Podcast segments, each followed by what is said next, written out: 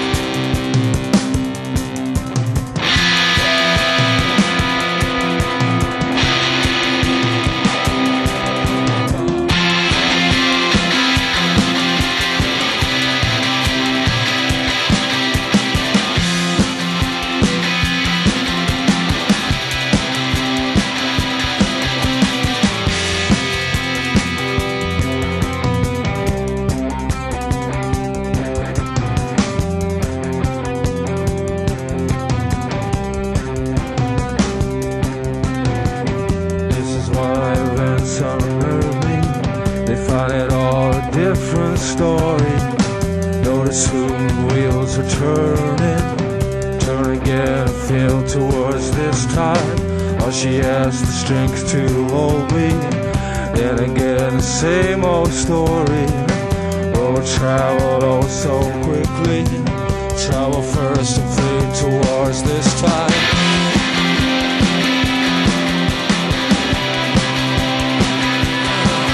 I break them down, no mercy shown. Heaven knows it's got to be this time watching her. The things she said, the times she cried, failed to watch this time.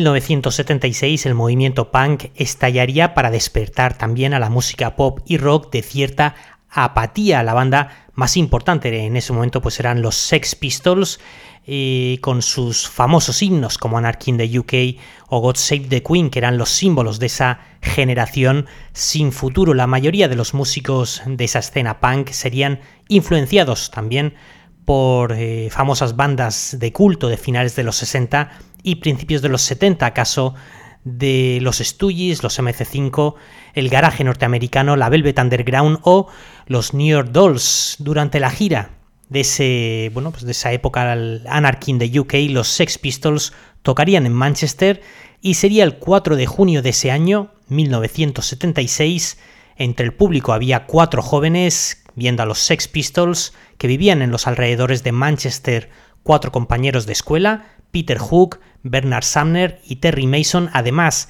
de Ian Curtis y de inmediato decidieron montar una banda con Peter al bajo, Bernard a la guitarra y Terry a la batería. Pero bueno, pues aún necesitaban un cantante. Colocaron un anuncio en la tienda de discos Virgin en Manchester e Ian, Ian Curtis eh, respondió para convertirse en el cantante de la banda, llamada en ese momento Steve Kittens. Escuchamos a Mark Lanegan interpretando el tema llamado Disorder.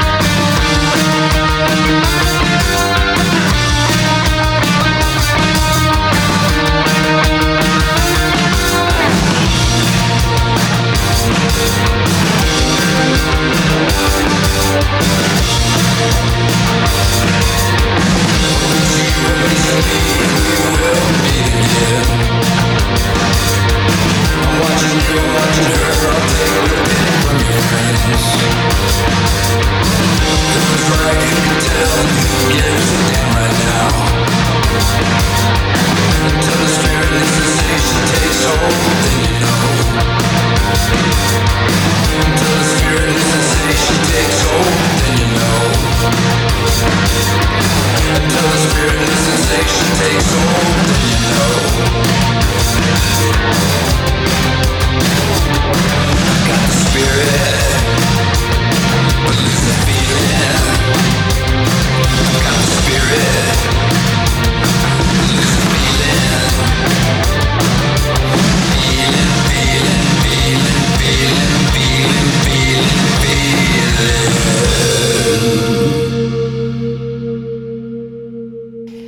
ensayaron mucho durante unos meses y escribieron sus primeras canciones con la herencia directa del punk, pero con un punto pues mucho mucho más oscuro. De hecho, ellos serían uno de los precursores del post-punk. En mayo del año 77, el nombre de la banda se cambió por el de Warsaw, Varsovia, en honor a una canción reciente de David Bowie que estaba dentro de su LP Lau. Terry, el batería, sería reemplazado y tras numerosos cambios, finalmente a mediados del 77 sería a cargo de la batería Stephen Morris. Por aquel entonces sería cuando un par de DJs y un escritor de New Musical Express los descubrirían, percibiendo su enorme potencial el grupo, que todavía se llamaban Warsaw, grabarían unas demos que incluían pues cinco canciones en unos pequeños estudios llamados los Penning Studios en julio, pero que bueno, pues parece ser que tras una serie de actuaciones, también con los Buzzcocks y con un grupo llamado The Fall, seguirían grabando pues algunas canciones más cuando apenas llegaban a la veintena de edad. Eh, algunas canciones serían grabadas por Virgin como testimonio de toda esa escena punk y en diciembre de ese año grabarían una serie de canciones de nuevo que luego aparecerían como su primer EP, un disco llamado An Ideal for Living, que llegaría a las tiendas en junio de 1978, lanzado por su propio sello discográfico Enigma Records y ya con el nuevo nombre del grupo, el de Joy Division. Escuchamos una versión que hacían los Distillers de una canción de los Joy Division, No Love Lost.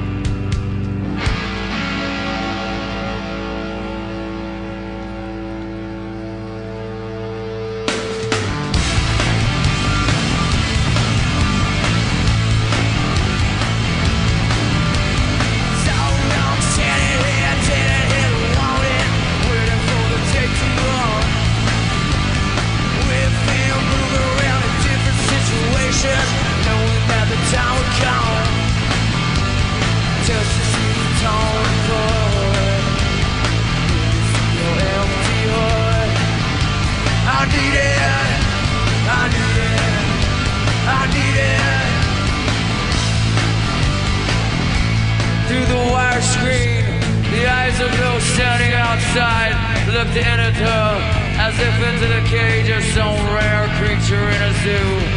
In the hand of one of the assistants, she saw the same instrument which they had that morning inserted deep into her body.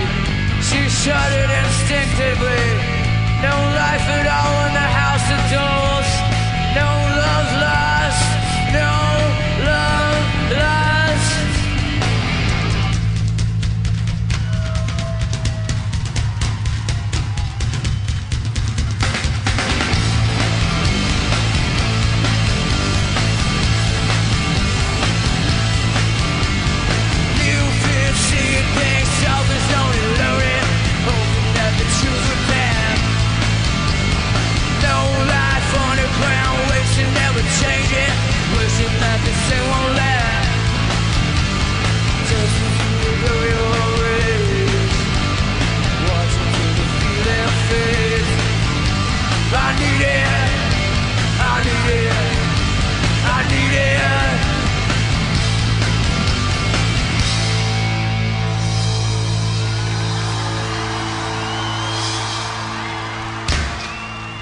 Abril de 1978 tocarían los Joy Division, cuando todavía se llamaban Warsaw, tocarían junto a 16 bandas en un concurso y Tony Wilson, presentador de un programa televisivo musical que trabajaba para la BBC, quedaría muy impresionado con su actuación.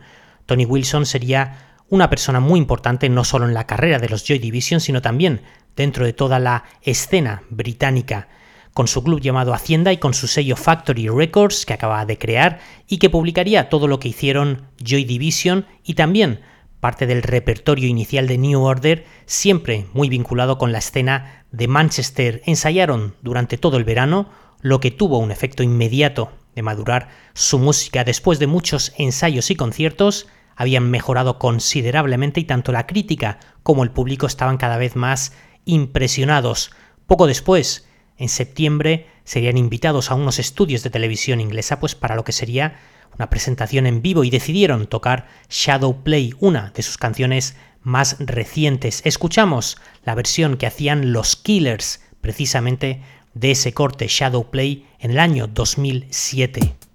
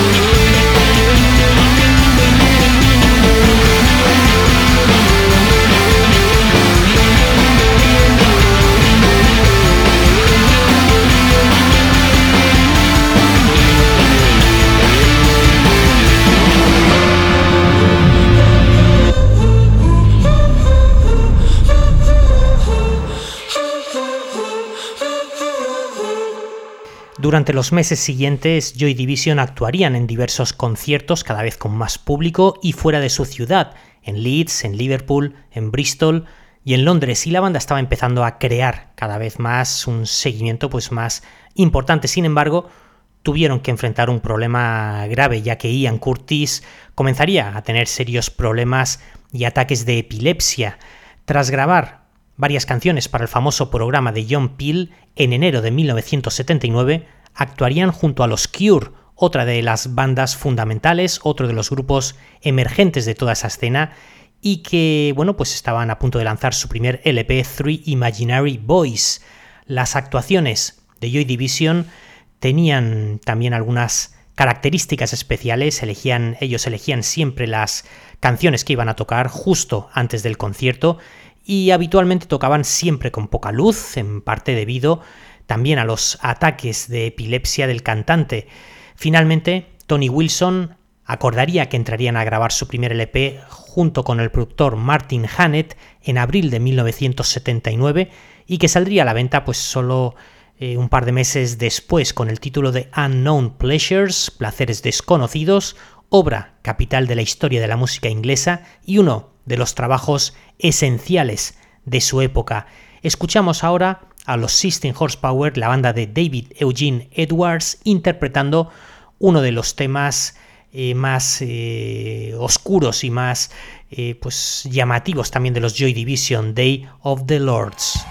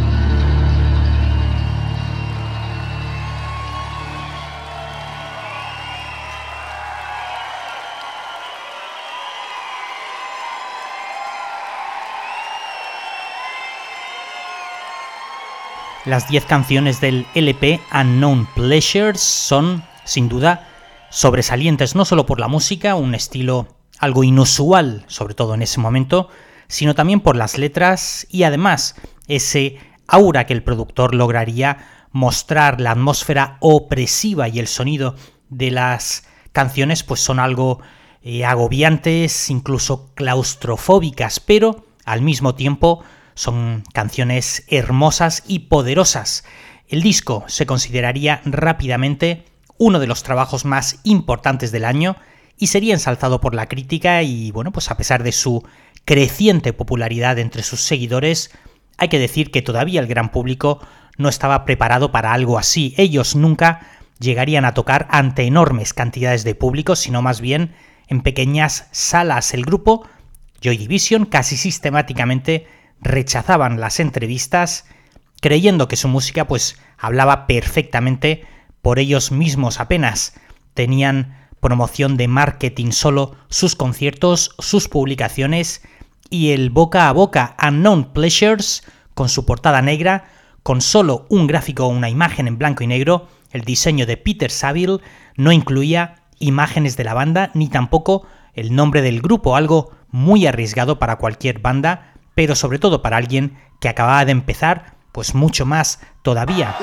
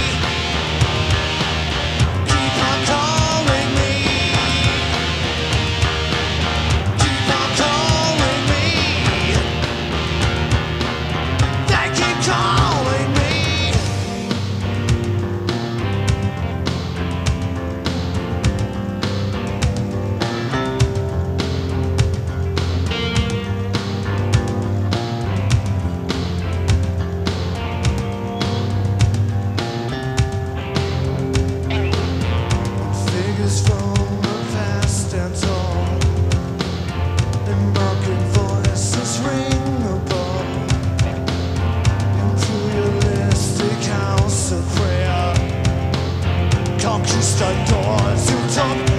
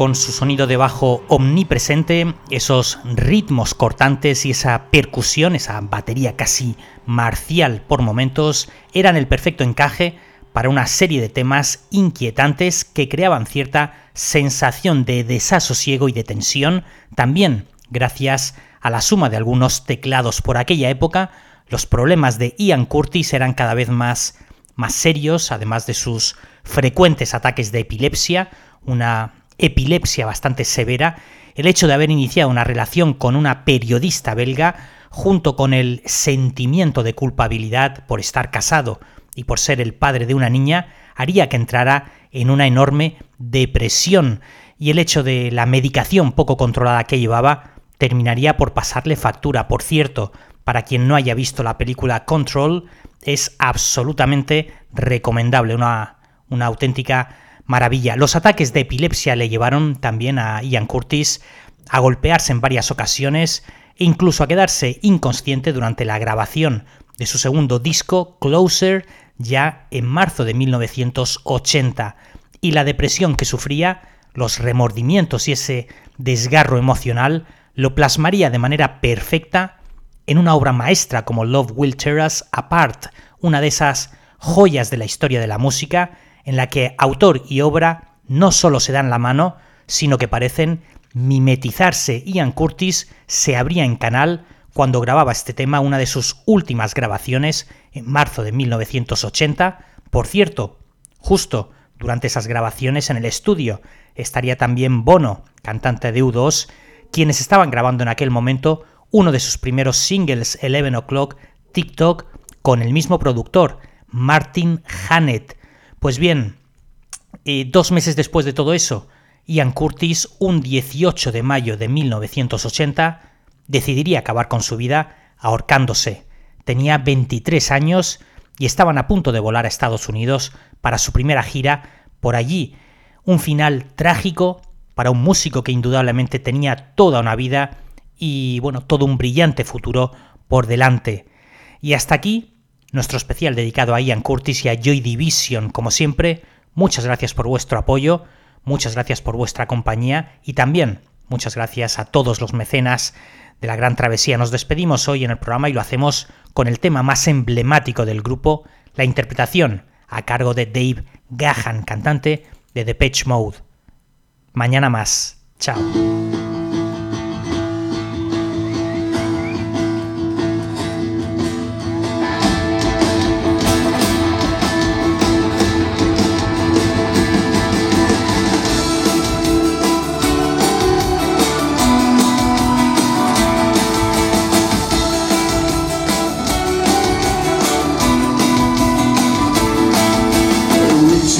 Bites hard and ambitions are low. Resentment rides high, but emotions won't go. And we're changing our ways, taking different roads. Love, love will tear us apart again. Love, love will tear us apart again.